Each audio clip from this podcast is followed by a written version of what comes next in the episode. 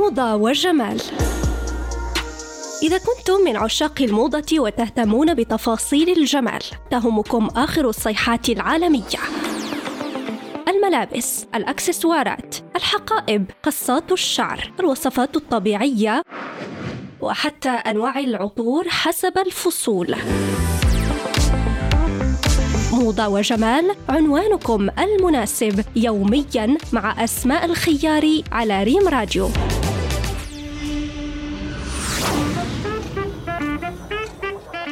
أهلا وسهلا بكم مستمعينا مستمعاتنا في حلقة جديدة من برنامجكم موضة وجمال على أثير إذاعتكم ريم راديو. موضوع حلقتنا اليوم هو المدة المناسبة لوضع الزيت على الشعر. وضع الزيت على الشعر من الأمور اللي كتقوم بها كل السيدات من أجل العناية بشعرها والحفاظ عليه وباش يبان بمظهر صحي ولامع. لذلك اليوم غادي نتكلموا عن المدة اللي لازم يبقى فيها الزيت في الشعر والطريقة الصحيحة لاستعماله على الشعر. كيأكدوا خبراء الشعر والتجميل أن الفترة المناسبة المناسبة لوضع الزيت على الشعر هي ما بين ساعتين حتى لأربع ساعات وإلى زادت المدة عن أربع ساعات يمكن لها تسبب هذا الزيت في انسداد مسام فروة الرأس وبالتالي كيؤدي ذلك إلى تساقط الشعر. أما الطريقة الصحيحة لوضع الزيت على الشعر كتقومي بتدليك فروة الرأس بعد وضع الزيت عليها لتنشيط الدورة الدموية ولوصول الزيت كذلك إلى بصيلات الشعر ومن الأحسن التجنب بفرك الشعر بقوة فهذا غادي يؤدي إلى تساقط الشعر. وعند وضع الزيت يفضل باش تغطيه بفوطة أو بغطاء الشعر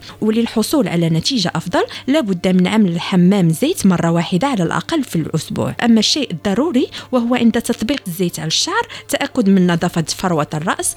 ومن بعد يمكن لك تمشطيه بمشطه ليكونوا اسنانها عرض لزيادة تنشيط الدورة الدموية.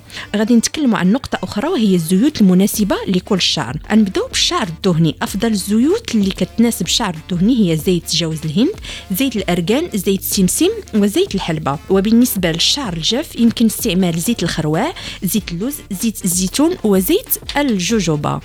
وأخيرا للحصول على شعر لامع وقوي لازم الابتعاد عن المواد الكيميائية الموجودة في بعض الشامبوانات والابتعاد كذلك قدر الممكن عن السشوار والقيام بتمشيط الشعر بشكل يومي وكذلك تناول الأطعمة الغنية بالفيتامينات كالخضروات والفواكه والمكسرات والأغذية المشبعة بالبروتينات كالحليب الحليب والبيض.